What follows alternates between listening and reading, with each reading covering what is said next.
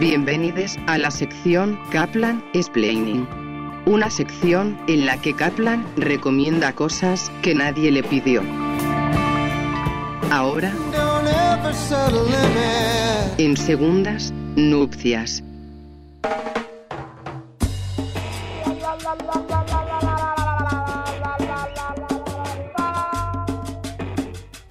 Bien, y aquí estamos eh, de vuelta en Kaplan's Planning. Y hoy Kaplan's Planning, como contábamos al principio del programa, edición algo verde, porque este, estamos rememorando aquel éxito Exacto. de Eh, 2010. el regreso, regreso, El regreso. ve- 2022 El de regreso algo verde. dos- en una parte, digamos, del 11, programa. sí, 12, 11 años después, 10, 11 años después, estamos haciendo este coso de... Che, este, lo voy a, Maxi, lo voy a bajar un poco porque...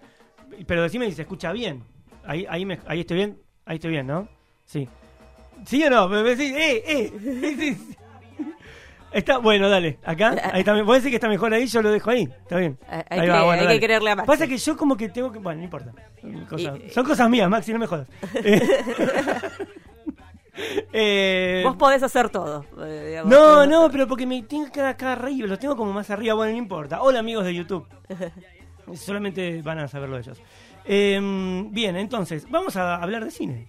Porque es lo que hacíamos hace eh, todos esos años en ese Claro. programa. Hicimos muchos programas. Sí. Hicimos un montón. No, Dos no, años enteros. eh, Con, aparte con especiales, con entrevistas, Sí, sí, el combo completo. No nos era. privamos de nada. no, no, no, no. Lo entrevistábamos a Martín Piroyanqui un montón de veces.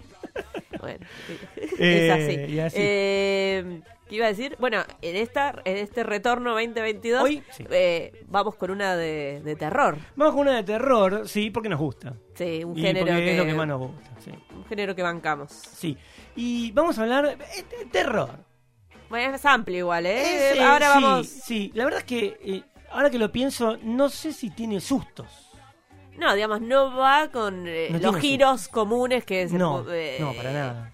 Trillados, digamos, no, no va por ahí. Un par de recursos, un par de cositas, pero es más suspenso que, que terror. Claro, o, o- o marcando más la atención, digamos, Sí. en la acumulación de cosas, a ver dónde decanta, digamos. Sí. más. Eh, estamos hablando de la película Black Phone o Teléfono Negro, obviamente, ¿no? Eh, dirigida por el señor Scott Derrickson, que estaba viendo acá a ver qué. ¿Cuál era el, el pedigrí de este señor? No tiene tantas películas, me parece. No, estoy viendo acá Into the Dark. Mira, esa serie la vi, me pareció una bosta. Eh, este. De Visit. eh, No, no conozco mucho. Bueno, Y tiene una dentro de, de- de la factoría. sí, está como productor ejecutivo de la última de Doctor Strange, que la vi. Sí. Pero sea, después él se pelea igual con Marvel, porque viste que hay una secuela. tremendo, me, estás hay- me estás partiendo el corazón. Sí. Pero decir, eh, y se va, digamos, ahora. Por eso creo que dijo, bueno, me voy para otro lado y rumbió para, para estos pagos, digamos. Sí, y se este- fue y, y se copó. Y además, esta película eh, tiene un plus que la historia, si bien, eh, bueno, no está basada en una historia real, No, no, no, no. pero pero la época en la que transcurre, que si no me equivoco era el 77, ¿no? Sí. fines de los 70. Fines de los 70, había un auge de, de los asesinos seriales, Sí, ¿sí? Eh, sí, que, va- vayan a ver Mindhunter en Netflix, que ahí está todo explicado. Pero. claro que mm, va, va a ser la explosión después en los 80 con los Slayers. Claro, claro, en el cine. En el cine.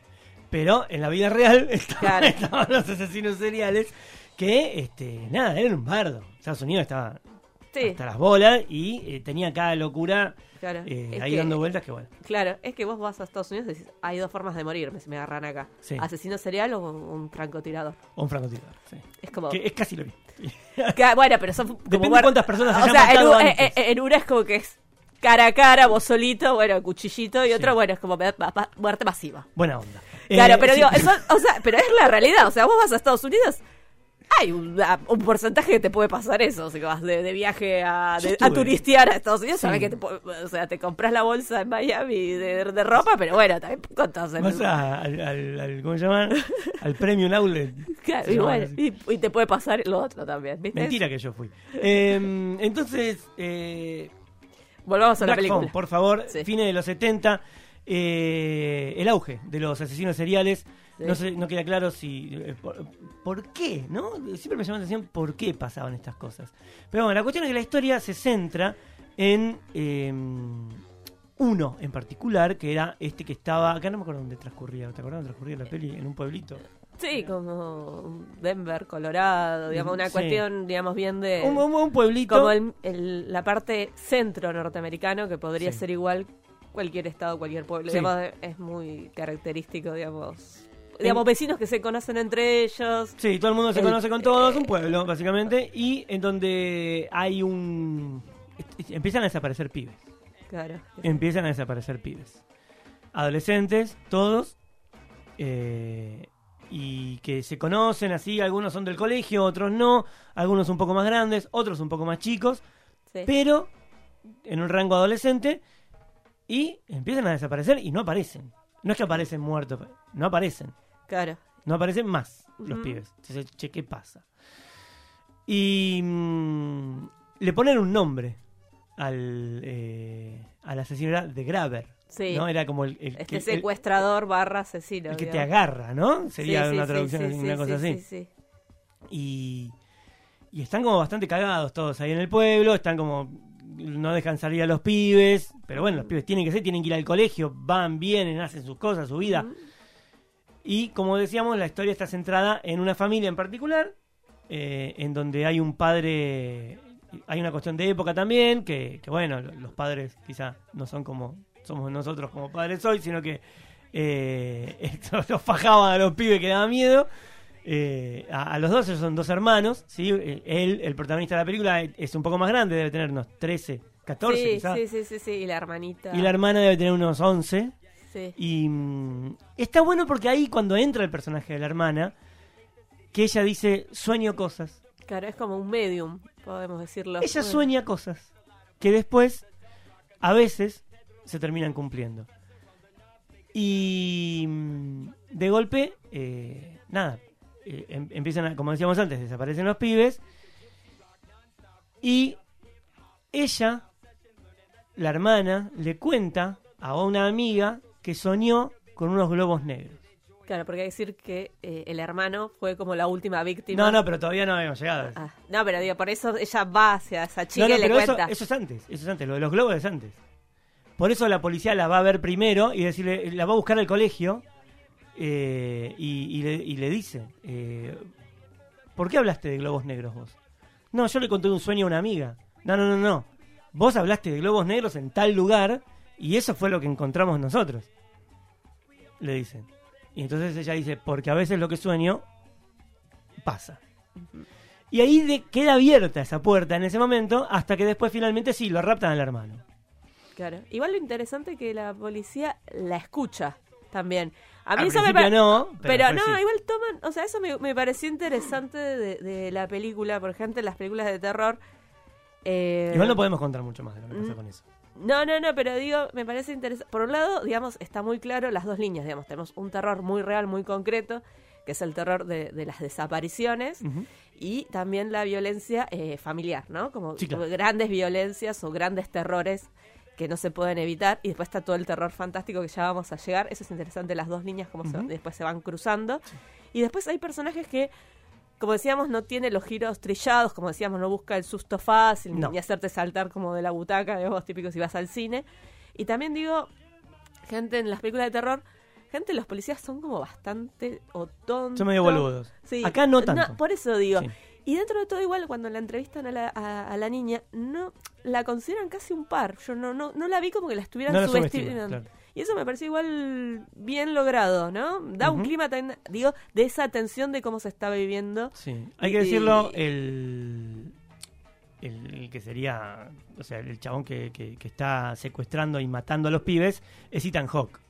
Eh, En un que- papel bastante oscuro. ¿no? eh, Bueno, no, él había hecho ya Sinister, ¿la viste? Sí, que es de este mismo Que es de director. este director, eso te iba a Claro, decir. pero digo, se ve que... que Sinister, le- una gran película. Claro, una gran y, película. eh, que está apostándole diciendo, bueno, vos podés hacer otras cosas y, tan, Sí. te, te- y te doy el empujón, hacelo, ¿viste? Acá tenés como el aporte. Y también hay que decir, no nos olvidemos de un gran dato para entender de dónde viene esta película y porque tal- cierra bastante bien el argumento. Sí. Eh, está escrita, digamos, está basado Ah, en un ahí cuento eh, de Joe Hill. eh, El hijo de Stephen King. Claro. Que vemos que es un muy buen alumno y ya empieza, obviamente, a tener ya su propia carrera literaria. Sí, claro. Y, y si les interesa, manejan bien en inglés y todo, inclusive eh, como audio audiolibro, está en YouTube. Si lo quieren escuchar. Es mejor leer- para mí es mejor leerlo. Claro, bueno, pero digo, el que está ahí, veo que quiere, le quiere dar play, eh, también, si, si Mira, gusta estoy- eso, también es- está en versión audiolibro, lo tienen, digamos, libre ahí en Estoy YouTube. acá en, en IMDB, en el IMDB de, de, de Ethan Hawke, porque él hizo hace un par de años una película que estoy buscando ahora, pero ha hecho tantas cosas. Eh, ¿Dónde estás, hermano? Claro. No, y otra cosa que iba a decir, Sí, bien. eh, vamos a... siguiendo. Porque la estoy buscando, porque es. La, hace una- no me estoy acordando el nombre de la película ahora, pero hace un personaje que hace de cura. Que la película la, la Ah. escribe y la dirige el guionista de Taxi Driver, no me voy a acordar el nombre ahora. Claro, no. Eh, pero guionista, no director, obviamente, director es Scorsese, Sí, pero el, el que guionista, estuvo dentro de las nominaciones al Oscar, ¿no entró esta película? Me parece entró. el- esta que te digo, Sí, me parece que sí.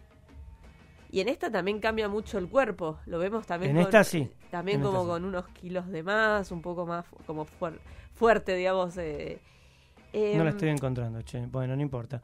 Pero mm, en, esta que te digo, que hace de cura, eh, como casi todas las películas de este tipo, eh, tiene, eh, en, las del guionista de, Taxi Driver, son loquitos solitarios, con anotan cosas en un, cuadernito. Hace poco también vi otra que se llamaba The Card Counter, eh, de este mismo director, que era muy similar también. Son chabones que van como enloqueciendo, igual que, en Taxi Driver. Y en este caso él hace de un cura que termina como dejando todo por una causa ecologista, eh, porque le, le- le agarra, le pega el mamo por ese lado. Y está es increíble la película esa. Ok, bueno. re- Es increíble. es Después la voy a buscar y te voy a decir. Aunque no, no sé dónde carajo la vas a ver.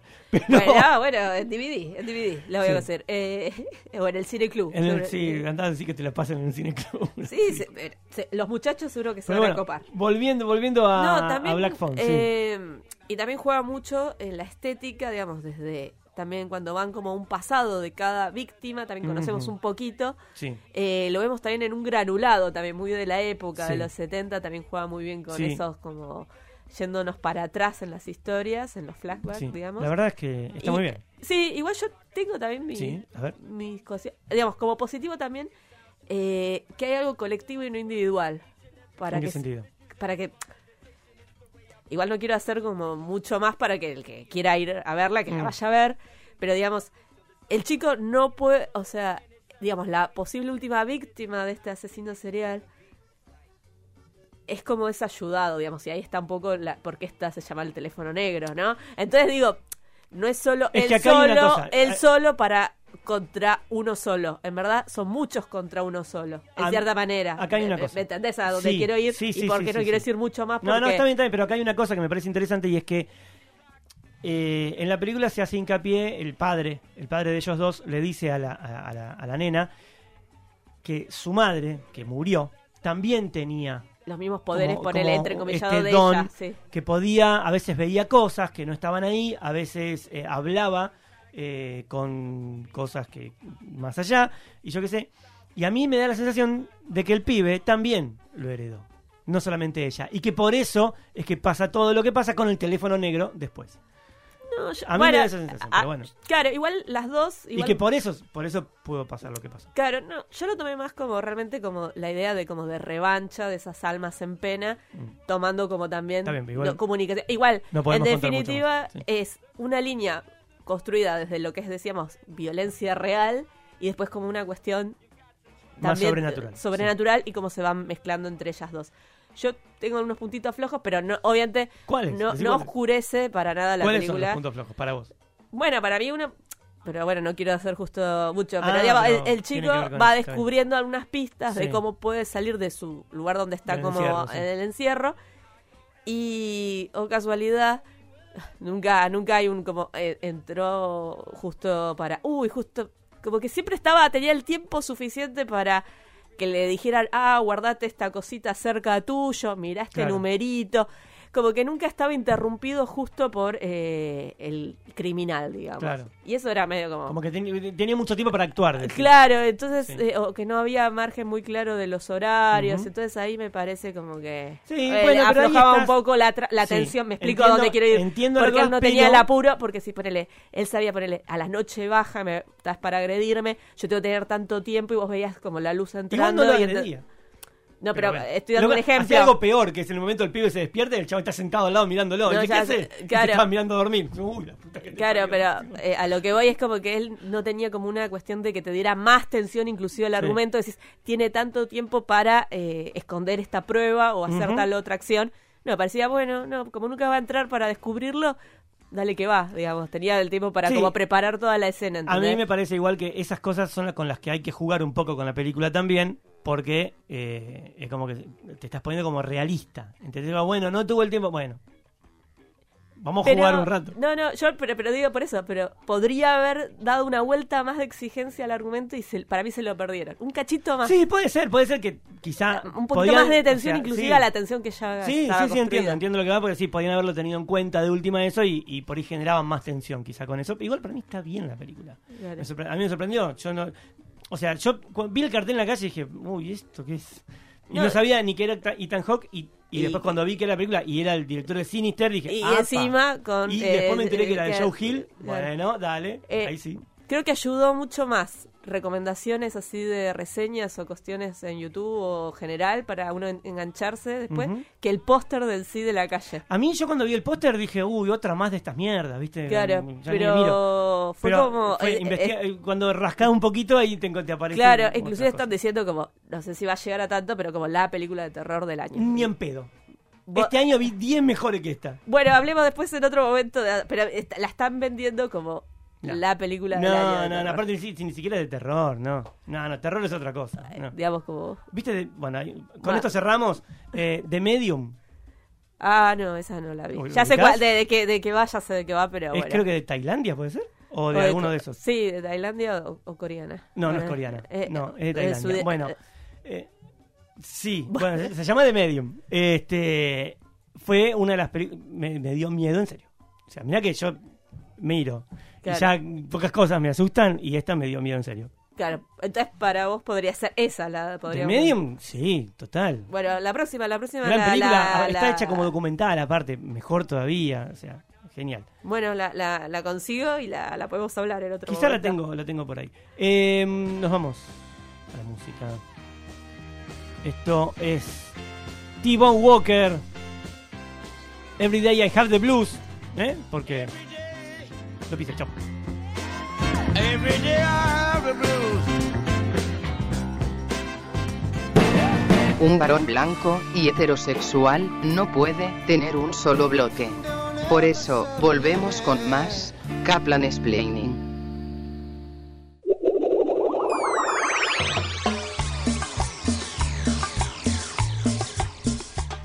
Estamos ya casi terminando el programa del día de hoy con una Lucía eh, diezmada. Moribunda. ya. moribunda. Pero casi. dándolo todo, che. Dándolo todo, por supuesto. Eh, y volvemos a la segunda parte de Caplas Plane porque tenemos otra película para... ¿De qué te No nada, Dios, estoy, hablando- estoy igual que el chimpancé en el desierto. Estoy la misma. Recién caída al espacio y partida al medio. Sí, Sí, yo estoy igual que Hamlet el chimpancé. Sí. Bueno, pero dándolo todo, como dije. A por ver. supuesto. Por supuesto. Y vamos a hablar de una peli que eh, no se va a estrenar acá, lamentablemente, porque nada, o sea, no... Ya, bueno, por eso existe el mundo virtual, así que. O los DVDs o los cineclub. Y no, bueno, en, en DVD dudo que se pueda conseguir esta película en DVD acá, ¿eh? Hay que ir a buscar la torrent y los incas, es así. Eh, sí. Ah, yo no la creo. vi en DVD. ¿La viste en DVD? Esta. Vamos a hablar de Red Rocket. Sí. ¿Pero dónde la sacaste? ¿Que la alquilaste? Sí, tengo un videoclub. ¿Posta? Soy socio del No, esto es impresionante lo que me estás diciendo. Yo no lo puedo creer. Sí, soy socio del videoclub. Bueno, está bien. Era vos. Era yo. Era vos. Sí. Sí, sí, sí, sí. Por eso digo, doy fe de que está en versión DVD. No, bueno, qué loco. Qué loco. E qué igual, loco. igual que bueno. Digo, si hay otra persona como yo que Qué bueno en- que esté editada y que esté editada acá, que haya un videoclub que la tenga. Sí, Es sí, un sí, golazo, sí, porque sí, no sí, es una película que bueno. Vamos a hablar de Red Rocket. Red Rocket es una película que nos encantó. eh. que nos gustó mucho. Sí, nos gustó mucho. Una película que es de este año, si no me equivoco, ¿no? No, del año pasado. del año pasado, por eso, lo, que, lo que te decía. Eh, del año pasado. eh, De, de, de nuestro amigo. en de. Sam Baker, John, de John John- Baker, que es eh, un director bastante particular y que nos gusta mucho a nosotros, porque filma un Estados Unidos que no está en ningún otro lado. Yo por lo menos no lo vi en, en ningún lado. Estas cosas que, que muestra este No, chaval. no, no. Digamos, aparte es como que tiene su, digamos, su firma, su sello. O sea, vos Sí. estás, no, ponele, no viste nada de él, pero empezás a conocerlo y después ves de casualidad otra Y película reconoces. y decís, Y ah, esta... el trazo. sí. Claro, decís, ah, esto. Y está muy bueno tener eso, porque son... Eh, es espectacular, Porque te, claro. empezás a, te empieza a gustar este tipo de director y cada vez que te enterás que saca algo, decís, quiero ir a verlo. Sí. ¿No? Eso está bueno, es como que se hace como una cuestión de que yo creo que uno no llega a tener 10, direct- como mucho, 10 directores Y así. mirá, o sea, son mm, pocos, son pocos. Yo cuando vi que había una nueva este chabón dije, chao, listo, pum, agarré, la bajé y la vi sin ver de qué se trataba nada. Eso es lo que te pasa. Y digo, es, es emocionante. Digo, bueno, si te gusta el cine, te, Sí. realmente algo visual, es como que cuando se da esa conexión está buenísimo. Está buenísimo, está buenísimo. Es un tipo que hizo un par de películas antes, una se llama Tangerine, que está hecha con dos celulares Sí, iPhone. ¿Con dos iPhone? Sí, del Eh, 2015. de 2015. Y después tiene la que, la que con la que explotó realmente, que es de Florida Project, Del 2017 yo que veo. es espectacular. Esa película es increíble, increíble con William Defoe. Sí, sí, sí. Que también, también es como sello de él, que tiene un poco algún actor o actriz conocida que uno puede reconocer. Y después gente usa personas comunes en el sentido de también juega mucho de eso. Bueno, no todos pueden actuar, pero él como que sabe en el casting eh, eh, y elige bien, digamos. Sí, y, sí, sí, y podemos decir como que cierra esta trilogía de esta Norteamérica distinta o que muestra No, otro en lado. realidad lo que es, es como un lado B del, del cine mainstream. Claro, que es esta Red Rocket, que podemos Claro. decir que puede ser como, podríamos leerlo como una trilogía si uno quisiera también. sí, sí, sí. Eh, tranquilamente. Hay que ver con qué sigue después. Sí, Porque después dirige la próxima Spider-Man. Entonces, sí, podría ser una trilogía de esto. claro. Pero no creo que pase.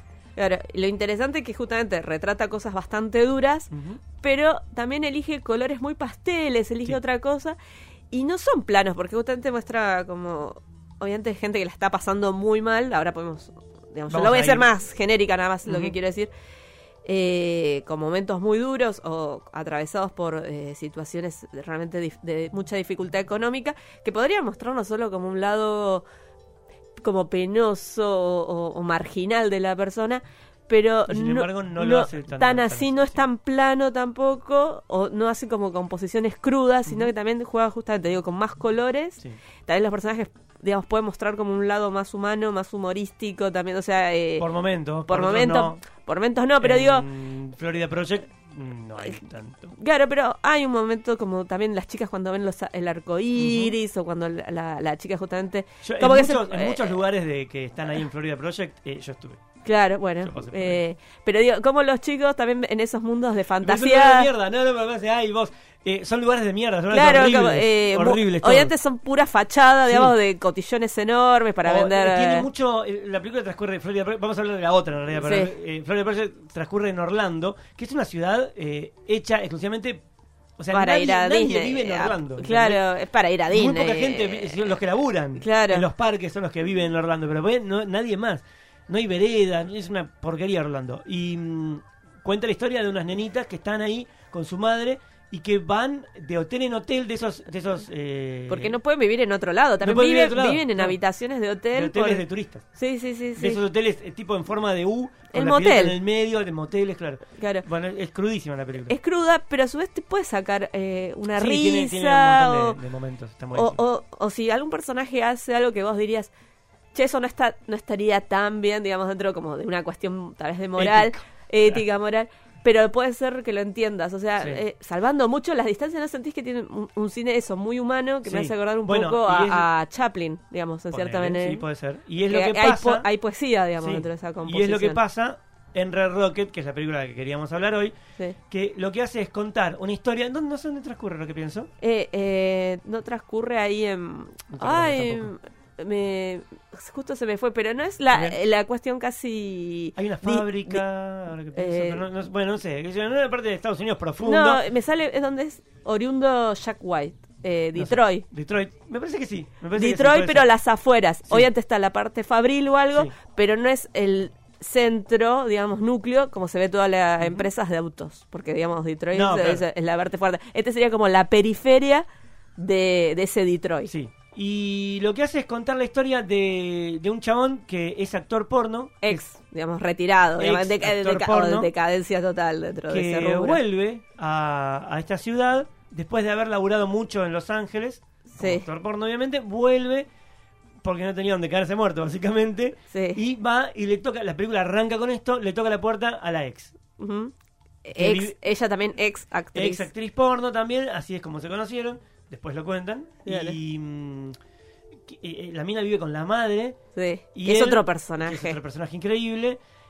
En esas casas, esas casas bajas, con, con, con el pasto adelante y con los vecinos y todo bien yankee eso, Sí. pero bien termo también, ¿no? Porque medio picante también la zona. Y, digamos, gente que no pudo tener como una educación tradicional. O sea, hicieron lo que se pudo, Y digamos. no, claro. Y él claro, mismo, claro. eh, está bueno también mostrar que el tipo de un momento es como que quiere insertarse de El vuelta chabón- y no puede insertarse de nuevo al. Él- sistema. Él, él quiere mm, eh, quiere conseguir laburo y va a buscar laburos, o sea, bien, bien rasca, ¿viste? O sea, Sí, va de mozo, cajero, va de mozo. y no lo quieren tomar porque tienen miedo. El boludo igual iba y decía, no, yo fui actor Lo, porno. lo que pasa es que decían, che, pero estuviste. Instagram. Claro, ¿cómo puede ser? Estuviste como 15 años, 20 Claro. años fuera del mercado laboral. No, ¿cómo, y ahí- ¿Cómo puede ser? Le dice, y el chabón dice, no, bueno, me fui a Los Ángeles. Yo Eh, qué sé, y- aparte es gracioso, perdón, Augusta, que uno dice, ah, bueno, si hubieras estado en la cárcel hasta lo hubiera, como diciendo, ahí Claro, pasaba más. te- estos te- 15 años que pasaron en el medio entre que tuviste un laburo y hoy eh, hubiera estado en cana y por ahí te tomo, pero fuiste actor porno. No. Claro, Y, y, y igual está bueno eso que decís porque eh, habla de una moralina pedorrísima en donde no lo quieren contratar al chabón para hacer estos laburos. que no va a tener por- ningún por si problema. alguien- por si alguien lo reconoce. ¿Entendés? Y es como que no, no va a pasar nada. Pero No bueno. va a pasar nada. Pero bueno, eh, también te muestra que en ese rebusque va a terminar haciendo como su negocio paralelo Sí, también. Pero él nunca va a perder las esperanzas de volver a ser una gran estrella eh, en lo porno, aunque sea como manager. Y ahí se entra el otro personaje que hace como esta triangulación entre ellos, aparte Sí. de esta pareja en discordia, digamos. Porque, que, para- eh, perdón, él eh, termina convenciendo a la ex y a la madre de la ex para vivir en esa casa porque no tiene dónde estar. Claro. A cambio de que, bueno, él dice, bueno, yo voy a conseguir laburo y, Y- voy a pagar el alquiler. Claro, y, hago Y co- hace. y hace cosas de la casa, para cortar el césped y todo, el, el Sí, césped. el césped, sí. Eh, y a todo esto, para cerrar como rápido, para que se entienda, va a estar el vecino como otro de los protagonistas, un loser total, pero que lo admira él, lo reconoce y sabe su laburo y lo admira. Y después su pase, a ver si puede volver a- de vuelta a Los Ángeles siendo ya manager de una posible gran actriz porno que él estaría descubriendo, que es Sí, una chica súper joven de 17, casi 18 años, que es eh, Stromberry, que es la chica que trabaja como cajera en, un- en una casa de donas. Sí. Pero no quiero decir, mu- no, no quiero como espolear mucho más, pero eh, me parece también un gran descubrimiento la actriz que La hace. chica, una sí. genia. Sí, la verdad que es su primera genia, película. Eh, inclusive hace como un cover de porque el tema digamos todo el eh, si te das cuenta no hay banda de sonido digamos no hay música No. usa solo como los efectos como se puede escuchar como los insectos o, o los autos y demás No hay música incidental. claro pero sí hay un tema que está a lo largo de toda la Sí. película que es el, la- el clásico pop hip que fue Bye Bye de los. NSYNC Ujú. y Sí, esta chica hace un tema de hace el cover Baila Maxi. Sí. hace el cover ella en piano de ese tema Sí, y es- es en un genial momento muy sí. íntimo de ella totalmente enamorada entregada y él solo contando dólares Como en su cabeza Sí. contando dólares Eh, por eso digo un personaje Está en verdad mm, súper eh, súper poco querible pero a su vez que No, lo a mí me- entendés a mí me- no pero lo entendés o yo sea no podemos decir pero no podemos decir que lo que está haciendo está bien No, pero, Pero, tiene eso que te. aparte, el a- es un chanta, ¿entendés? Y como que, A- a- ah, hace algo imperdonable con el vecino sí, no vamos a vecino- decir No, no, no, ahí pasa algo terrible con el vecino. Sí, que es imperdonable sí, sí, sí, no, horrible. Pero nada, y tal vez puedo decir solo algo para, Sí, que, para que me- cerrar, para cerrar, que parece una cosa, digo, mirá qué bueno cómo pone este la cámara y lo que decía hacer, que eh, me va a decir, hace andar en bicicleta a un personaje adulto y no adolescentes ni niños. Para totalmente. mostrarnos también de que, che, Estados Unidos... No tiene un mango igual. no- no claro, pero, auto. decir, pero quiero decir, Y bici de mujer.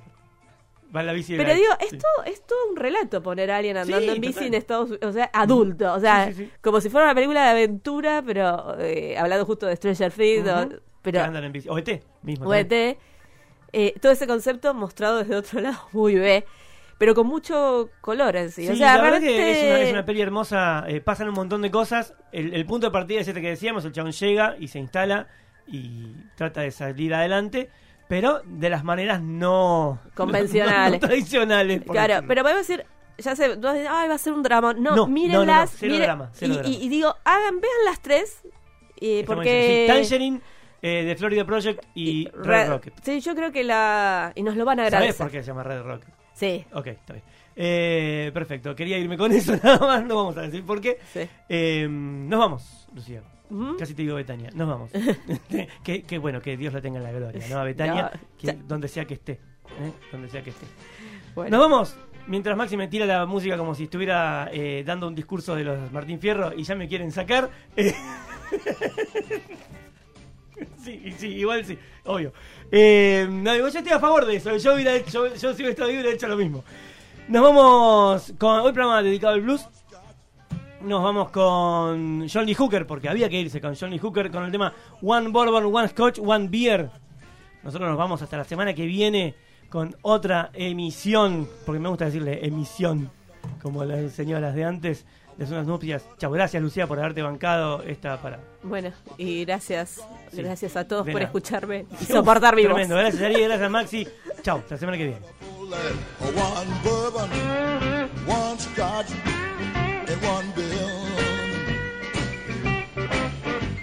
And then I sat there, getting high, mellow, knocked out, feeling good. about that time,